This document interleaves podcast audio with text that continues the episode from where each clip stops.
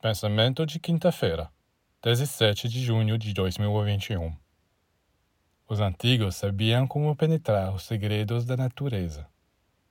Eles paravam perto de uma fonte, por exemplo, e ficavam lá por muito tempo para vê-la fluir, animada, clara, fresca, e para ouvir seu murmúrio.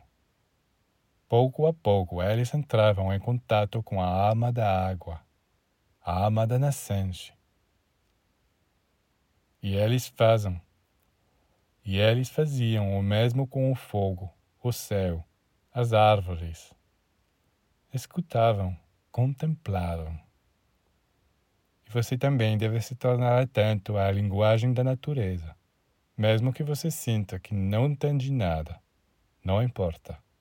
O importe é abrir-se porque desta forma você está preparando os centros sutis que um dia o colocarão em contato com a vida da natureza.